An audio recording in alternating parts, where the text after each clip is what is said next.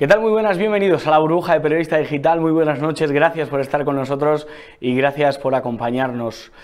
Hoy es una fecha clave en la historia de la política española porque un movimiento político como fue, yo creo que tenemos que hablar en pasado, aunque aún quedan reminiscencias, como fue Podemos, cumple 10 años, cumple una década.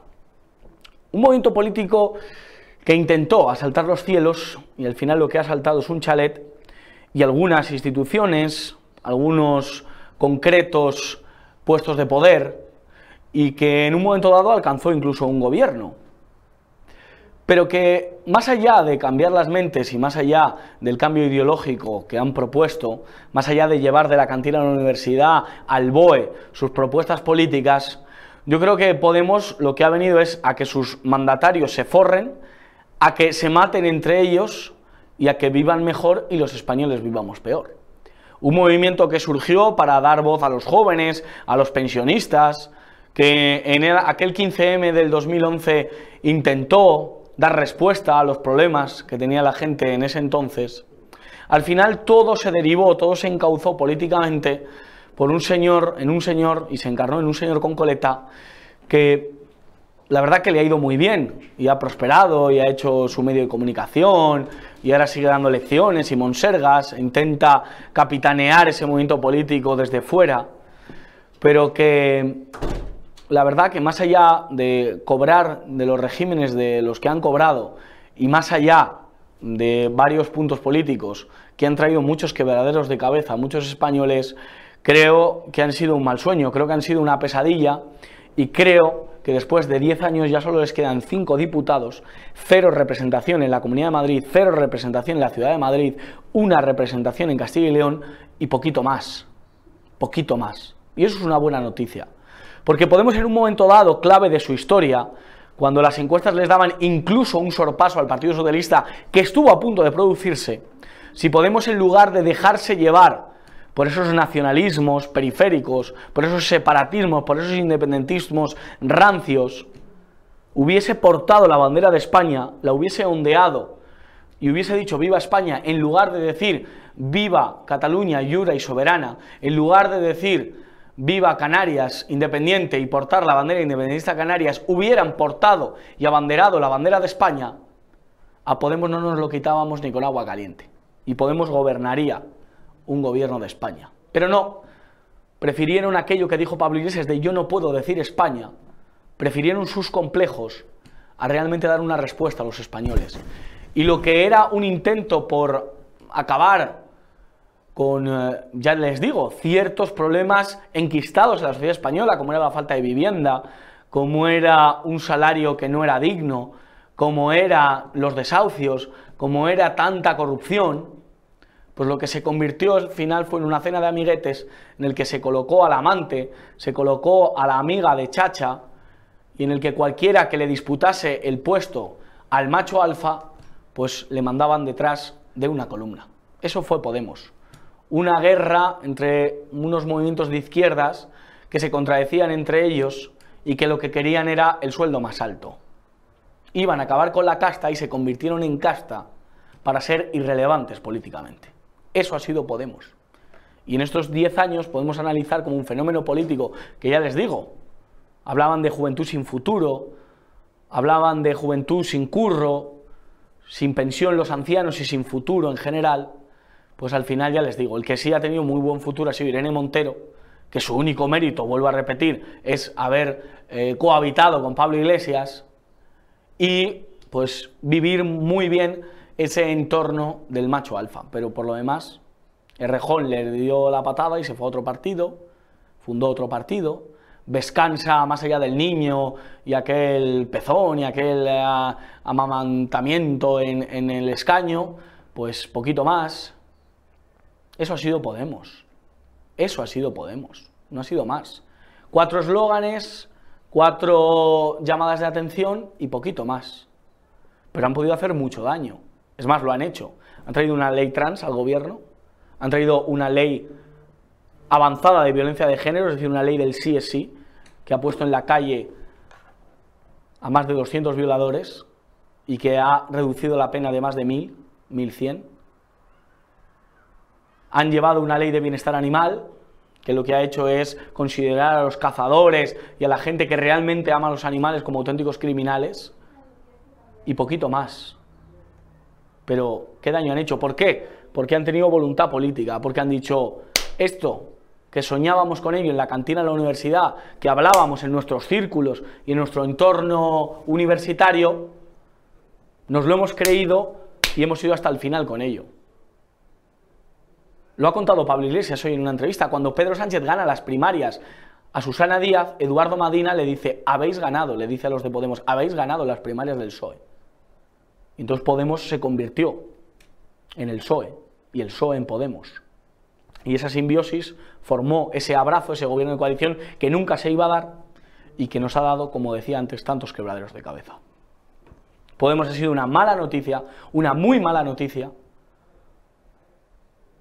que hoy pues prácticamente es insignificante políticamente, pero que ha tenido sus derivadas, Sumar, Más País, Compromís, Cataluña en Común, las mareas gallegas, Manuela Carmena, todos los grupúsculos, Adelante Andalucía, MES en Baleares, que han estado gobernando y legislando haciendo mucho daño, haciendo mucho daño. Se han gastado partidas presupuestarias kilométricas y ya les digo, han traído una mejor vida a los españoles, han acabado con la inseguridad, nos han dado más libertad, no. Lo que han hecho es seguir socavando la realidad española y seguir agravando los problemas que ya teníamos en 2011 y en 2013 cuando se presentaron a las europeas. Eso ha sido Podemos. Vamos a analizarlo todo, en este caso con una joven empresaria, una persona decente, una persona trabajadora y una persona que hacía tiempo que no teníamos por aquí, pero que alguna vez ha estado, Laura Alves, ¿qué tal? ¿Cómo estás? Hola José, muchas gracias. Eh, muy bien. Diez años de Podemos, ¿eh? Éramos jovencillos cuando surgió. Han sido largos, pero bueno, la verdad es que la derivada de Podemos al final pues se ha quedado en la insignificancia política. Sí, y nos han dado mucha guerra durante estos 10 años. Antes de Podemos es verdad que la política quizá era un poco más monótona en el sentido bipartidista y tanto Podemos como el otro extremo, en su caso Vox, pues le han dado un poco más de juego al tablero político. Tú haces paralelismo entre Vox, Vox también es un partido que hoy eh, cumple 10 años como estructura de partido, aunque es verdad que estuvieron durante muchos años, Podemos resurgió y enseguida apareció en el panorama, ¿no? Pero es verdad que Vox tuvo eh, que tener mucha paciencia, tuvo una travesía del desierto hasta que en 2019 y en 2018 consiguen ese buen resultado en Andalucía y ya pasan a formar parte del panorama. ¿Tú haces ese paralelismo? ¿Tú crees que Podemos y Vox son iguales? No iguales, pero sí que es verdad que comparten un poco paralelismo político en los extremos uno por la izquierda, otro por la derecha, y es verdad que Vox en este sentido ha sabido sacarle más partido mm. a los gobiernos que, por ejemplo, Podemos. Claro. Hombre, Vox es el partido de Ortega Lara y Podemos es el partido que en las Tabernas iba dando elecciones y decía que la Constitución era un papelillo, ¿no? Yo creo que sí que hay esa diferenciación porque Podemos sí que ha coqueteado con el entorno batasuno, Íñigo Rejón decía en el día de ayer que, que que la compañera Iciar Itruño, o Ituño, yo no sé cómo se llama esta actriz, pues eh, sí que era una compañera a la que había que respetar y que estaban con ella, ¿no? Y en cambio Vox es el partido de Ortega Lara, ¿no? Es el partido de José María Alcaraz, es el partido de Santiago Abascal. O sea, yo creo que sí que hay distinciones entre las dos formaciones. Sí, en el sentido del tablero político sí que es verdad que comparten un poco espacio en los extremos, pero a nivel de cómo han sabido gestionar y cómo gobiernan es muy diferente. O sea, ¿tú crees que Vox gestiona mejor? No gestiona, o sea, no es que gestione mejor, sino que ha sabido aprovechar más estar en los gobiernos. Claro, porque Podemos, claro, ha tenido, ha traído una ley trans, ha traído una ley del CSI, ha traído una ley de bienestar animal, eh, ha traído una serie de medidas económicas. Eh. ¿Tú crees que ha servido para algo estos 10 años de Podemos? Ha servido para empeorar el país, eso para empezar, y todas las leyes que han traído se ha demostrado que no han sido útiles para el ciudadano medio. Han empobrecido a la población, eh, subiendo el salario medio, el salario mínimo, eh, pero es verdad que los salarios medios no suben.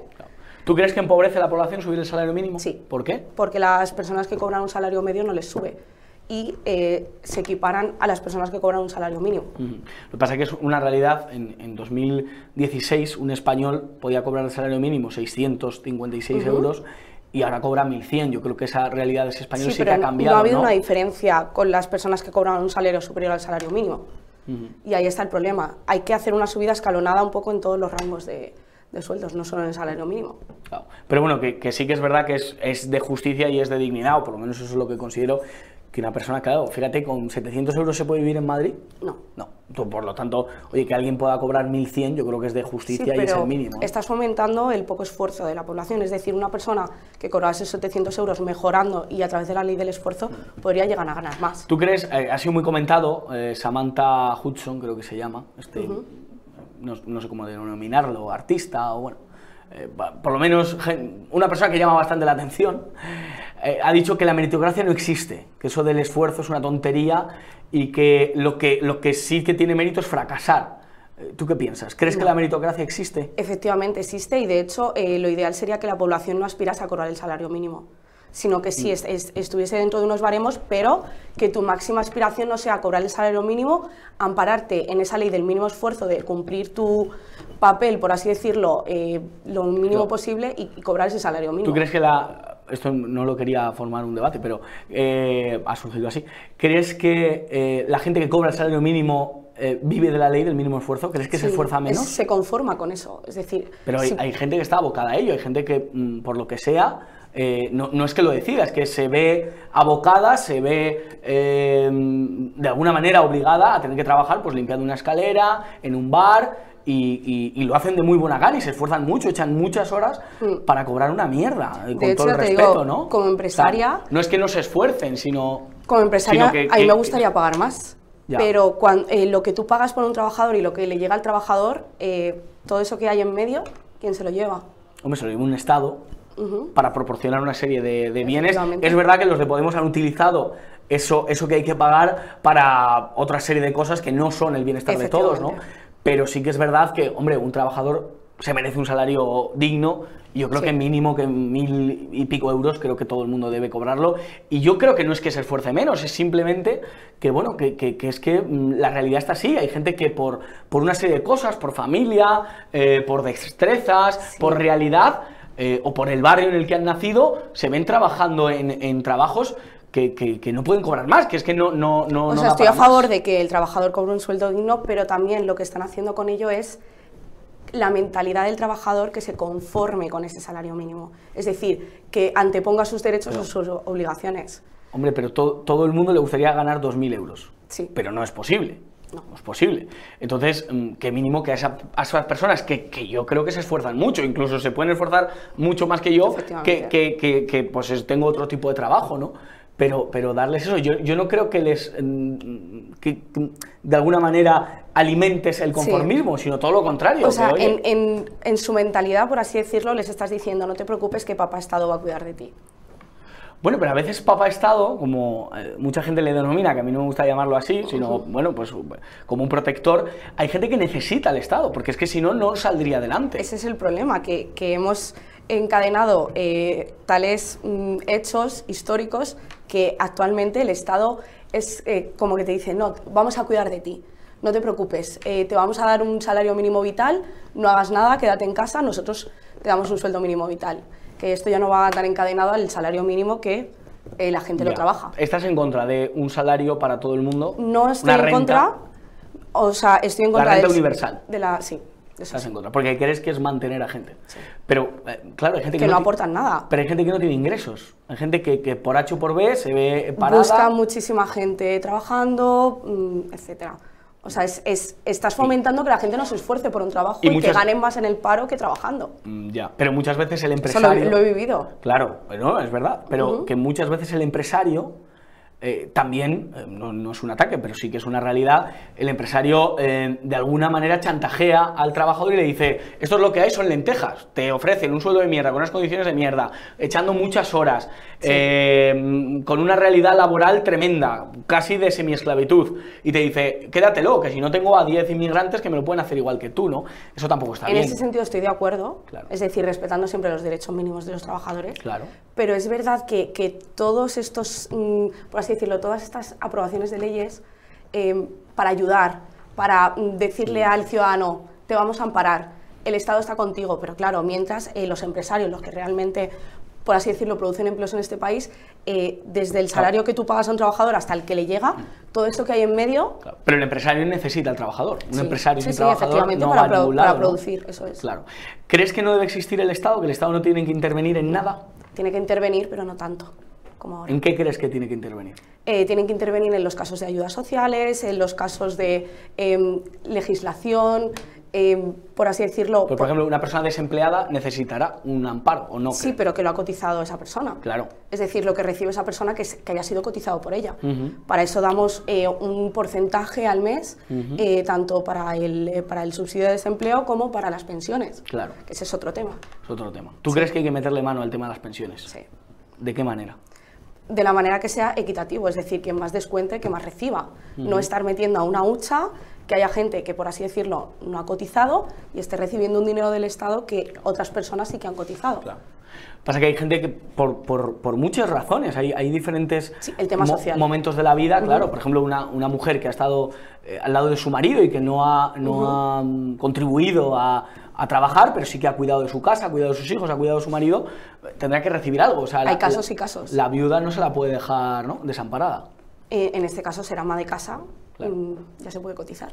¿Ya se puede cotizar ahora mismo? No, no lo sabía. Se puede cotizar. Yo creo que se lo merece. Te puedes inscribir, O sea, sí, sí, te es puedes un- inscribir como ama de casa. Es un gran trabajo y hay que dignificarlo. Si no fuera por las amas de casa, pues que estaríamos aquí. Vale, entonces, eh, ¿crees que eh, Podemos ha sido uno de los partidos que más eh, ha incurrido en esta política intervencionista? De empobrecimiento, de mentalidad un poco conformista, Ya. de no fomentar que aspires a un salario mínimo, sino que aspires a algo más. Claro. ¿Te gusta Milei?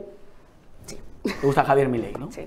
Su, eh, ahora está en Davos, ahora está en, en- sí, sí, en este congreso que hacen, que invitan a grandes Ah, presidentes. Más de se- 100 gobiernos. se dice que mm, forman a los próximos eh, políticos, que Albert Rivera lo visitó en varias ocasiones, Inés Arrimadas estuvo también, lo que pasa es que, bueno, pues al final eh, Inés y Albert no pudieron... Sí, están eh, ambos trabajando en están el sector en, privado. su- en el sector privado, pero no pudieron copar esos eh, puestos de, de- de liderazgo político, más allá dentro de su partido.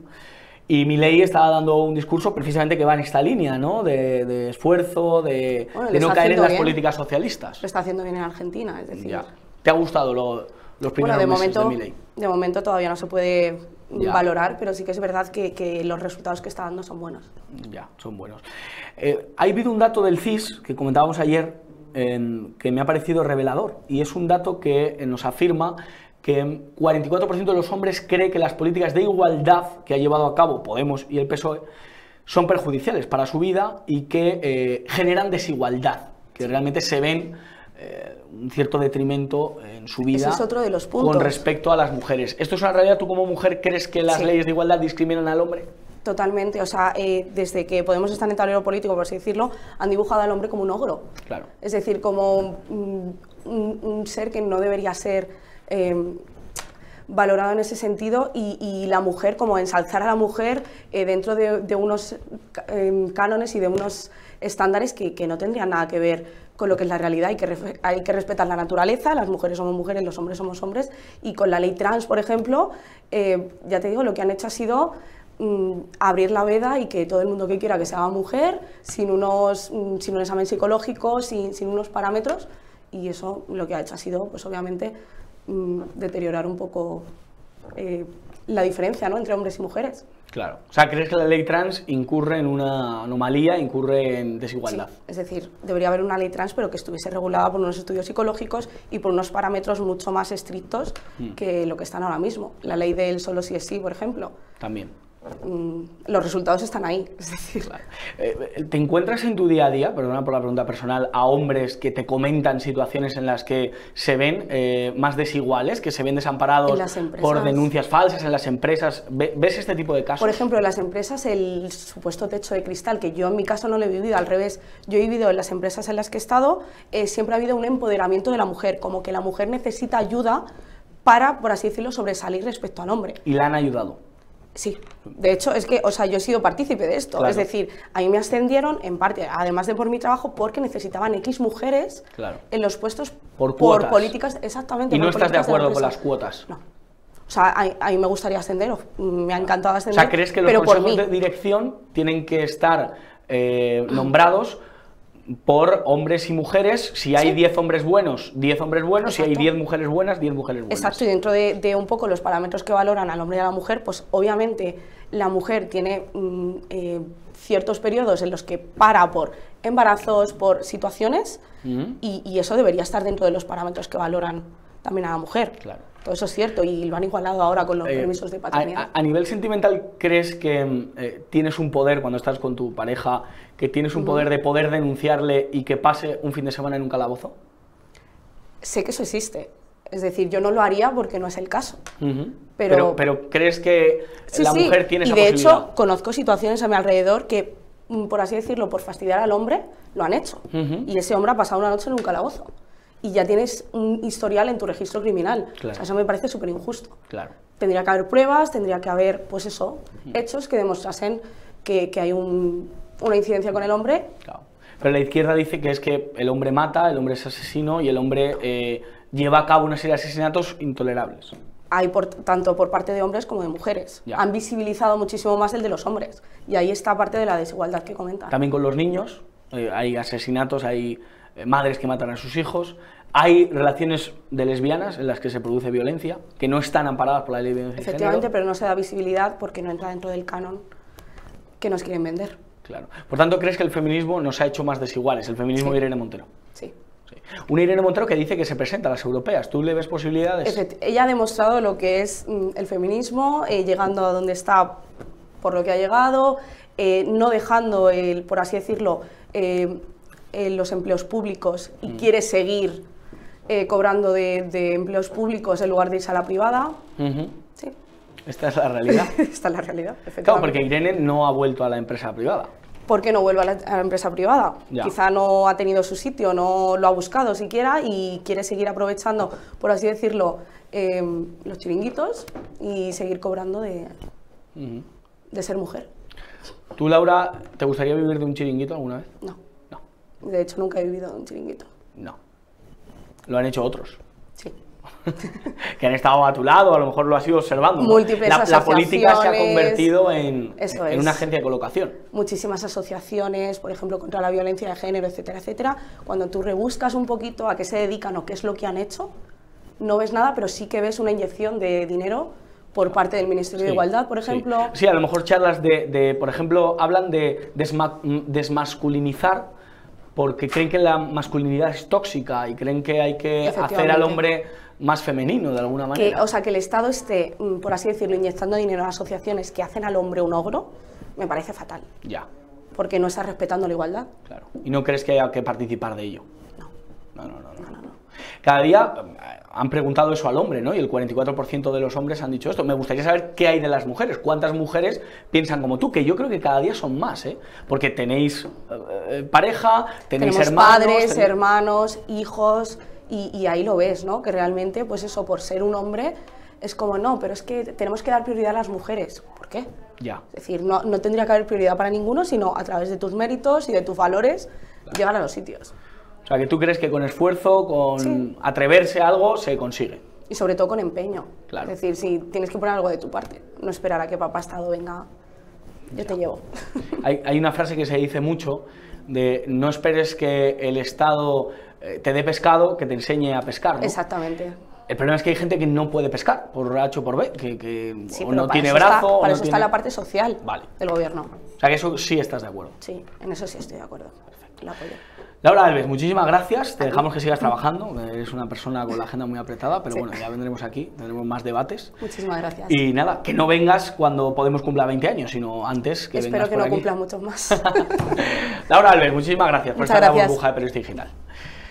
Y creo que ya tenemos con nosotros a otra persona que no solo ha analizado el movimiento de Podemos, sino ha analizado todo lo que ha sido el régimen del 78, porque Podemos es un brazo más de todo este régimen y forma parte de la historia de este régimen. Y con toda esta semana convulsa, con el cambio constitucional, con todas las realidades que han sucedido, pues queríamos hablar con él. Ha venido varias veces a este programa y a mí siempre me encanta que venga.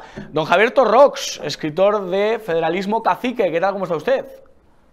Muy buenas tardes, Josué. Pues encantado de estar contigo y con tu audiencia. Muchas gracias por la Sí. invitación. Eh, creo que, no sé, nos estamos mirando de una manera en la que no nos miramos a los ojos, lo cual creo que no es. Si giras un poco la cabeza, yo creo que te miro a ti, Porque, porque estamos mirando. A ver.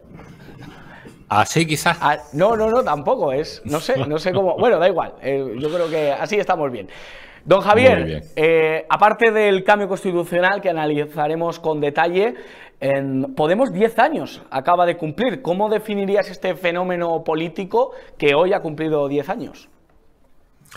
Bueno, pues a mí me da la impresión de que Podemos ha sido siempre lo que últimamente está tan de moda llamar como disidencia controlada.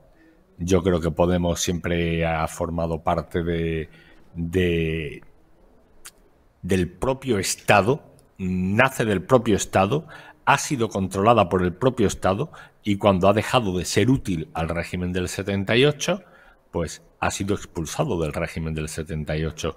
Cometió eh, el terrible error Pablo Iglesias de designar eh, a la señora Yolanda Díaz como su sucesora, como si fuera un rey y el partido fuera su reino eh, la designó sucesora y ella se ha encargado de laminar por completo Podemos, quedarse con su electorado, aliarse con Pedro Sánchez y, dejar a Podemos pues en la práctica nada en la que está convertido en la actualidad. De hecho, yo aludías antes en la anterior intervención muy interesante eh, sobre la posibilidad de que Irene Montero pudiera eh, presentarse en las listas de las próximas elecciones europeas como cabeza de lista de, de Podemos. Eh, vamos a ver si llega a obtener representación eh, en estas elecciones. Esa es la gran pregunta. Hay encuestas que le sitúan al partido Podemita con dos escaños. Si se presentara Irene Montero, veremos a ver su, su consorte. Yo no sé si se llegaron a casar, pero bueno, su pareja Pablo Iglesias sí se presentaría también. Pero la realidad es que, bueno, por ahí andarían. Lo que está claro es que en Galicia, por ejemplo, no, no sacarían absolutamente nada. Sumar sacaría un escaño y ellos absolutamente nada. Y que no pasan por su mejor momento.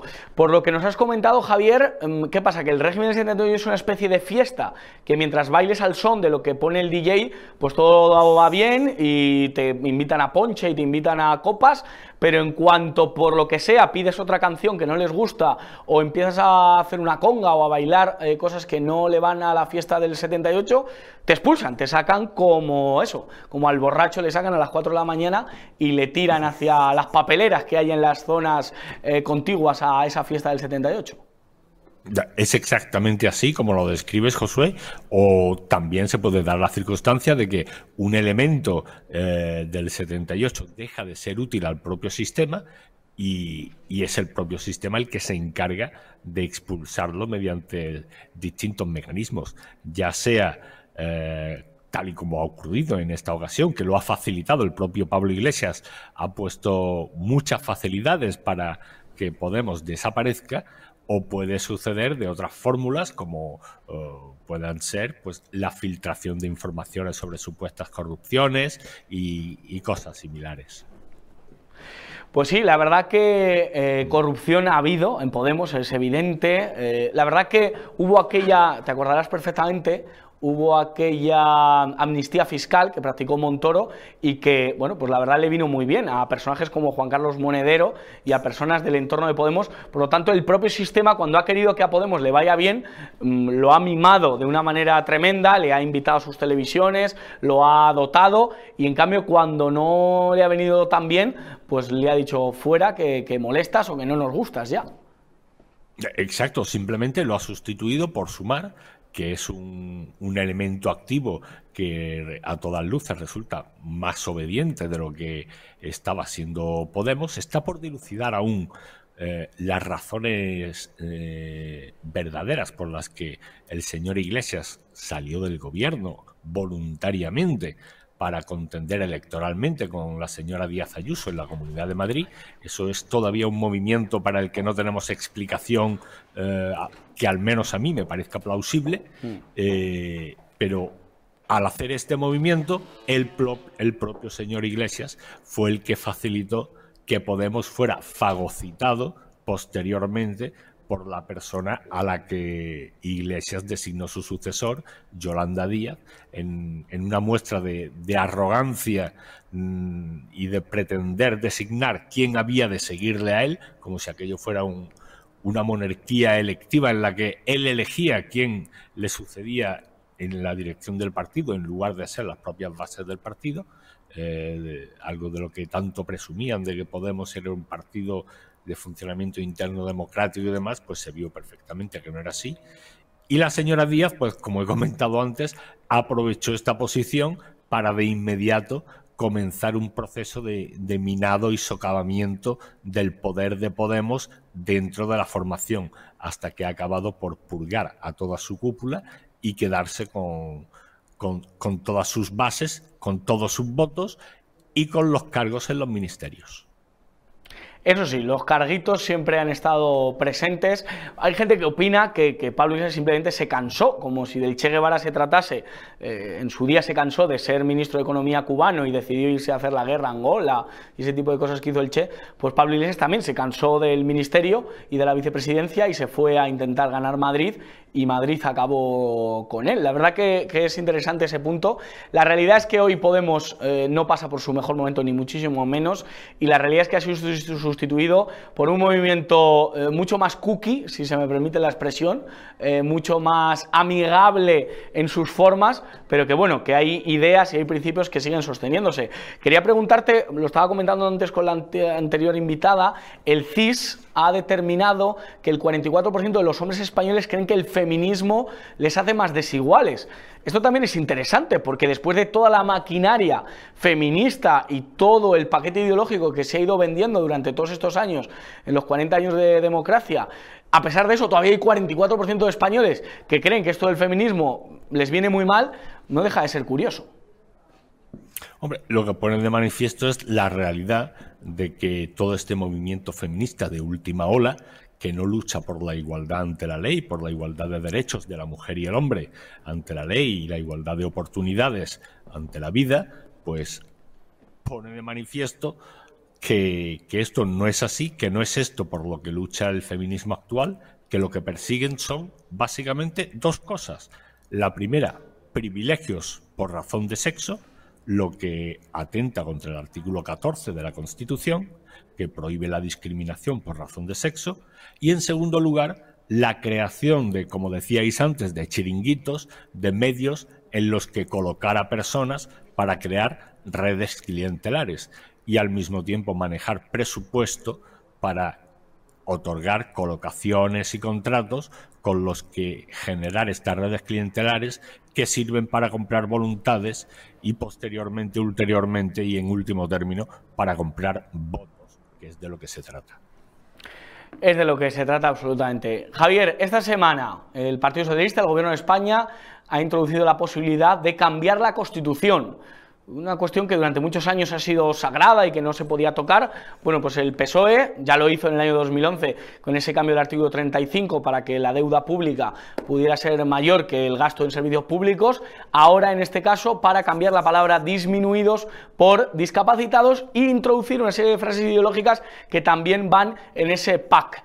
Eh, de este cambio terminológico. Mm, ¿Qué te parece? ¿Qué valoración haces? El PP ha votado a favor, Vox se ha abstenido. ¿Qué es lo que necesita la Constitución? ¿Crees que es positivo este cambio terminológico? ¿Crees que eh, abrir este melón va a suponer abrir otros melones más importantes? ¿Qué te parece? Bueno, muchas cosas son muchas cosas. Vamos a ir, vamos a ir por orden. en primer lugar, se trata de una proposición de ley que han firmado, han suscrito de forma conjunta el PP y el PSOE. Mm. Es decir, que esto no es algo que propone el PSOE o el gobierno y el PP dice, bueno, venga, estoy a favor. No, no, no, no. Es el PP el que va de la mano del PSOE como lo que en realidad es. Eh, y discúlpame la expresión, pero mi visión al respecto es que el PP es el hermano tonto del PSOE y como tal se comporta. De hecho, así lo está haciendo en esta proposición de reforma constitucional. Esta reforma, mm, por su contenido, lo que pretende, o como tal y como lo explican, es cambiar la palabra disminuido por la palabra discapacitado o personas discapacitadas, porque arguyen que el término disminuido puede ser ofensivo para estas personas. Bien, Josué, ¿qué es lo que pone esto de manifiesto? Esto lo que revela es que las legislaciones en España son el producto de las opiniones, de los intereses y de las pasiones del momento. En este momento eh, ha quedado fuera de moda, de modé, el término disminuido, arguyen que es un término ofensivo, así que lo cambian. Y lo sustituyen por el término persona discapacitada, hasta que dentro de unos años este nuevo término pues también lo consideren ofensivo y deba ser sustituido por otro más acorde a las opiniones y a los intereses de ese nuevo momento. Eso es lo que está sucediendo y esa es la almendra de este cambio constitucional. Hay que tener otra cosa en cuenta. Esta reforma constitucional ya se puso en marcha en mayo del año 2021. Discúlpame un momento que, beba agua. Hmm. Porque de vez en cuando sigo un, tratamiento médico que de vez en cuando me deja, me deja un poco la boca no, y es que hay, que hay que tragar agua. Para estos temas hay que. ¿eh? Está, España como para tragar agua. Sí. Esto hay, hay, que, hay que deglutirlo mediante, mediante un poco de agua. Pues bien, esta misma reforma constitucional para cambiar el término disminuido del artículo 49 de la Constitución ya se propuso en mayo del año 2021 y durante todo ese tiempo, desde 2021 hasta junio de 2023, en el que se disolvieron las Cortes, tuvo cerca de un centenar de ampliaciones de plazo de enmiendas. Quedó paralizada esta reforma constitucional que solo llegó a votarse en su debate a la totalidad. El siguiente paso del trámite legislativo era el de eh, proceder a, a las enmiendas al articulado pero los plazos de presentación del plazo de presentación de enmiendas se ampliaba una y otra vez, sucesivamente, hasta, cerca de un, hasta acumular cerca de un centenar de ampliaciones de plazo, y terminó este proyecto de reforma por caducar con la disolución de las Cortes. Y ahora de repente nos lo presentan como una enorme urgencia, como algo de inaudita y, trascendental relevancia que hay que acometer de inmediato, cuando en realidad es algo que no lleva a ninguna parte, que simplemente, como decía antes, atiende a, las opiniones del momento, de que en este momento se considera una palabra ofensiva respecto a otra, se cambia y hasta que vuelva a parecernos ofensiva la nueva palabra por la que se haya cambiado.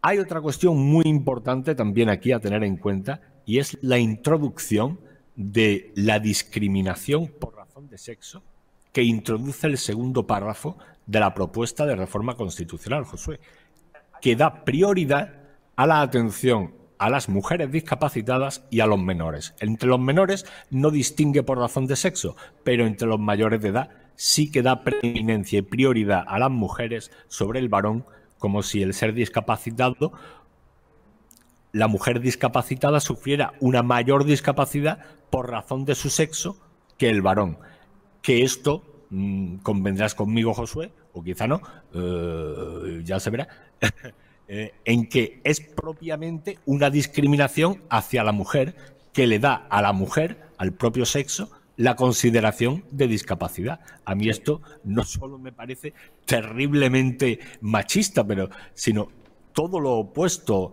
al feminismo, Josué. Sí, sí, es absolutamente, eh, de alguna manera nos están queriendo decir que, la mujer pues eh, tiene más, eh, no sé, las capacidades más limitadas que el hombre y que por lo tanto necesita una ayuda mayor lo cual no, hay, no hay índice médico ni hay nada. Eh, los médicos atribuyen un porcentaje de discapacidad a cada persona, sea hombre o sea mujer. O sea, el 66% de discapacidad se lo aplican a un hombre o a una mujer indistintamente del sexo que, tengan. Nosotros hemos tenido en este programa un padre de una persona que tiene 17 años y que este próximo año 2024 cumple 18, que es discapacitado y nos dice, mi hijo no tiene mayor discapacidad que otra porque su porcentaje es el que es y así hay que juzgarle delante de un tribunal médico, pero no por su sexo, lo cual mm, contribuye a un juicio ideológico y a un juicio que forma parte de esta doctrina eh, muy política que la llevan a cabo ya hasta con las personas discapacitadas, o sea, ni, ni con ellas se lo guardan. Totalmente. Y una cuestión adicional interesante respecto a esta reforma constitucional eh, consiste en la posibilidad de presentar enmiendas eh, tanto a la totalidad como al articulado. Todo será debatido mañana 18 eh, de, enero, en un único paquete en formato de lectura única. Ahora bien, existía un plazo de presentación de enmiendas que concluía hoy, miércoles 17 de enero, concluía ese plazo de presentación de enmiendas a las 14 horas.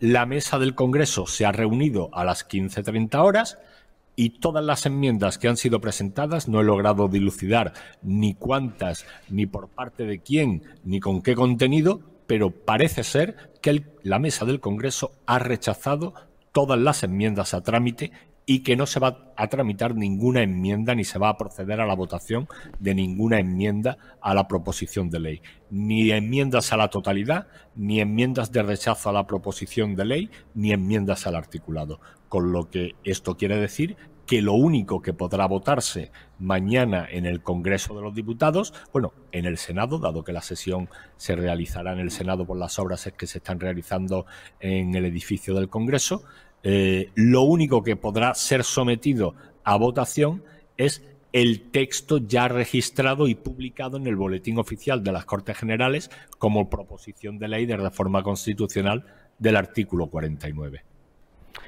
Pues la verdad que muy bien explicado. No sé, claro, ante esta realidad, em, ¿qué te parece la abstención de Vox? ¿Qué te parece el papel que ha llevado Vox eh, con esta cuestión? Pues me parece algo realmente extraño y me ha resultado muy sorprendente que pueda haber anunciado su, su abstención ante una regulación que constitucionalmente mm, realiza una discriminación por razón de sexo lo que está en conflicto con el propio artículo 14 de la Constitución. Dado que se va a abstener, supongo que el propio grupo parlamentario, bueno, ya no, no, lo que, lo que iba a decir ya no, ya no aplica, porque iba a decir que ya, que no presentaría un recurso ante el Tribunal Constitucional, pero dado que ya no le dan los números para presentar recursos ante el mm. Tribunal Constitucional, esto ya no aplica. Pero en cualquier caso, me resulta muy sorprendente que Vox se vaya a abstener, que es una forma de ponerse de perfil ante algo que es una discriminación por razón de sexo, mm. que hasta ahora ha sido un caballo de batalla que, ha llevado Vox de forma política siempre por delante, eh, afirmando la igualdad ante la ley eh, al margen del sexo que pueda tener cualquier persona, que es como considero yo también que debe ser. Y es para lo que eh, está Vox en el panorama político y es por lo que alguna vez algunos les hemos votado, para este tipo de cosas. Si se abstienen y se ponen de perfil, pues no sé, habrá que hacerse monje cartujo, eh, no sé, eh, votar a otros partidos. O, simplemente preguntarse cuáles son las razones que impulsan a Vox a abstenerse y no a votar en sentido contrario. Claro, esa es la realidad. Don Javier Rox, creo, le leemos en Federalismo Cacique, pueden ustedes adquirir ese libro, pero creo que no estoy en, el error cuando digo que usted está promocionando un nuevo libro, lo tiene ya preparado, no sé si ya ha sacado a la venta, pero sí que tienes ahí preparado una, sorpresa. Sí, pues próximamente la, editorial Manuscritos está a punto de publicar en, las próximas semanas. Desconozco la fecha, el libro está todavía en, fase de maquetación eh, un libro colectivo en el que participan distintos autores. Eh, ahí estarán el profesor Dalmacio Negro, el periodista Ignacio Ruiz Quintano, eh, la periodista, la colaboradora con, Voz Populi Irene González, también otros colaboradores de prensa como Luis Riestra y Juan Blanco. Y, bueno, creo que va a ser un libro muy interesante y en el que se van a poner de manifiesto diversos eh, diagnósticos de España, que hasta donde sé es el título provisional que va a tener la obra, esta obra colectiva. Pues ahí estaremos muy atentos a cuando salga, nos lo contarás aquí en la burbuja y seguro que lo compraremos. Estaré encantado. Javier Torrox, muchísimas gracias de verdad por decir la verdad y contarla también. Muchas gracias por la invitación, Josué. Un placer. Un fuerte abrazo. Y acabamos este programa 199, se dice pronto, ¿eh? 199 programas con todos ustedes aquí al pie del cañón, mañana 200, ¿eh? Joder, qué programa más especial vamos a tener mañana, no se lo pierdan. Pues acabamos con literatura, porque los miércoles nos toca libros, los toca leer, y creo que ya tenemos a Carlos Paz con nosotros. Don Carlos, ¿qué tal, cómo se encuentra? Pues buenas, me cogen el metro. ¿En el metro? ¿En el metro de Moscú o en qué metro? Porque no, no sabría decirle yo qué metro es ese fondo. En un metro, en un metro. En un metro. Bueno, bueno. No, no- ¿Nos quiere decir la estación a la que va a llegar, a la que se dirige? Se oye un poco mal, creo, Sí, ¿no? eh, entiendo. No, a usted se le oye bien, ¿eh? Se le oye bien, no sé si me oye bien. Pero le iba a preguntar que eso, ¿dónde, dónde se dirige? ¿A qué Pero- estación? Yo, yo diría que es Sevilla. Fíjese, solo, por, eh, solo por verlo. en Sevilla. Ah, En Sevilla, muy bien, ¿ves? ¿Ha visto qué ojo Estoy en? Sevilla. Sevilla, ¿verdad? El corazón que Atriana Sí. va. Bien, ¿de qué? eh, me, me gusta usted que aparezca en diferentes contextos, en diferentes realidades, eh, en diferentes mundos. Y Eh, móvil, hoy estoy. Hoy móvil. Hoy móvil, hoy sí. Eh, la dona es móvil y usted eh, sale con el móvil. ¿De qué, Sí. ¿De qué libro nos quiere hablar hoy o de qué autores o qué es lo que nos quiere contar hoy? Pues hoy que nos acercamos ya al programa 200, quería hacer algo especial, eh, dada la situación del país y de la sociedad e incluso de la civilización. Y quería dedicar estos minutos de literatura que siempre tenemos para hablar de tres novelas distópicas, que es lo que en verdad estamos viviendo en estos tiempos. Pues sí, absolutamente, absolutamente una distopía. Eh, ¿En qué nota usted la distopía? Bueno, eh, como ya he cruzado el medio siglo, eh, si nos hubieran contado hace 30 años, no más, eh, lo que estamos viviendo en los días de hoy, nos hubiéramos pensado que vivimos dentro de una novela distópica, ¿verdad? La verdad, la verdad es que sí. ¿Y de qué novelas nos quiere hablar? ¿Qué novelas nos quiere recomendar? Pues cuando he pensado en esto, he pensado en tres novelas. Eh, he pensado en 1984 de George Orwell, que ya dedicamos un programa de exprofeso a George Orwell hace unos meses. Eh, la segunda novela, eh, Un mundo feliz, de, de Huxley, de Aldous, Aldous Al- Huxley, que es una grandísima novela y que yo creo que ahora veremos eh, son los tiempos que estamos viviendo, encaja mucho mejor que 1984. Y la tercera sería Fahrenheit 451 de Bradbury. Muy clásicos los tres, la verdad, clásicos de esas distopías. Y mm, la verdad, habría que a alguna diputada del PP explicar la diferencia entre distopía y utopía, pero bueno, eso lo hacemos otro día, si le parece. Eh, pero la realidad es que usted ha elegido estas tres novelas porque nos hablan, a pesar de no estar escritas en nuestros días, sí podemos ver mucho, eh, eh, mucho acierto en esas novelas y mucho de lo que estamos viviendo. Sí, siempre se ha situado el mundo posmoderno, se ha comparado con 1984. Yo incluso lo he hecho algunas veces y ya que ha quedado incluso casi de una manera manida que se compara siempre con 1984. Eh, pero yo creo que, que nos hemos equivocado. Esto se acerca muchísimo más a la, la novela Un mundo feliz. ¿Por qué? Eh, a Huxley, que era familiar, pertenecía a una familia de científicos, su hermano fue un célebre científico, eh, introduce en la novela modificaciones del ser humano a través de la ciencia, eh, bien desde el nacimiento, con aquellas eh, pseudoclonaciones, quizás sea de las primeras veces que aparece esa cuestión en una novela, para que la gente fuera feliz. La modificación de la sociedad hoy, en gran parte, viene gracias a ese tipo de cosas. Hace poco vimos cómo se obligaba a la gente a inocularse sustancias, con lo cual por ahí van los tiros. Pues absolutamente, absolutamente. eh, no nos creeríamos hace unos años que nos encerrarían en nuestra casa y nos obligarían a mm, introducirnos un eh, medicamento o una eh, sustancia concreta y fíjese lo que nos ha pasado. Cuando usted lee este- estas tres novelas, ¿le entra optimismo, le entra eh, negatividad? ¿Qué es lo que le sugiere? En 1984 el final, eh, spoiler, me dijo usted una vez. No, Sí. eh, desvelar el, el misterio. Yo creo que nuestros oyentes, nuestros seguidores eh, habrán leído estas novelas. En 1984 el final es demoledor, el protagonista se suma a la imposición de ese terror totalitario. En, en un mundo feliz sucede algo parecido, pero es en Fahrenheit 451 donde el protagonista escapa. En Fahrenheit 451 eh, el leitmotiv, el centro de la, de la historia es la destrucción de los libros. No, es una sociedad donde nadie lee, es en lo que estamos, y se ordena la destrucción de los libros. Al final el protagonista es esperanzador. Respondiendo a lo que me preguntes, lo que me preguntas, en esa novela el final sí es esperanzador. El protagonista se escapa y se reúne con otros congéneres, con otros seres humanos que eh, son llamados los hombres libro, que, personas que han aprendido de memoria cada uno de ellos un libro. Yo me quedo con este final esperanzador porque yo creo de verdad que estamos viendo tiempos muy oscuros, pero quizá yo ya no, pero los que venís detrás de mí veréis una especie de renacimiento universal. Estoy plenamente seguro. Usted nos habla como el Mesías. Eh, yo no veré estos días, pero vosotros que estáis ahí os enviaré el Espíritu Santo. Ojalá que usted nos lo envíe. Eh, don Carlos, em, claro, los hombres libres, gente eh, libre, em, hay, que, hay que escapar, ¿no? Hay que escapar de esta realidad que estamos viviendo y, por ejemplo, Fahrenheit 451 nos puede ayudar a esto.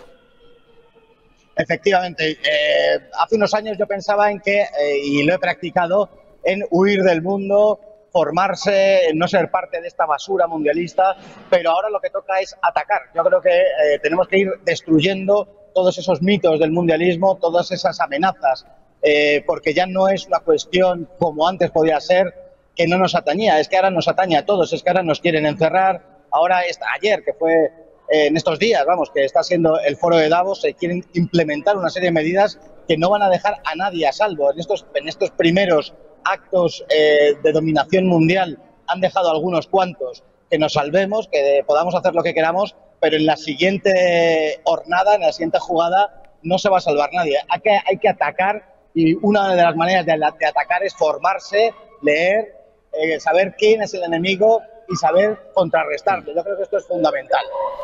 Está usted pidiendo mucho, pero lo haremos. La gente que ve la burbuja lo hace y le agradecemos estas tres recomendaciones. Eh, ha habido películas de Fahrenheit 451, si alguien la quiere ver, pues también está... Hay una de Truffaut. Hay una de Truffaut. Hay una de Truffaut. Sí. Eh, 1984 también se llevó al cine y Un Mundo Feliz no conozco ninguna versión, seguramente lo haya, pero no la conozco, la verdad. No la puede usted dirigir si quiere en algún momento, eh, si le dan los números, pues Un Mundo Feliz estaría bien llevarla al cine.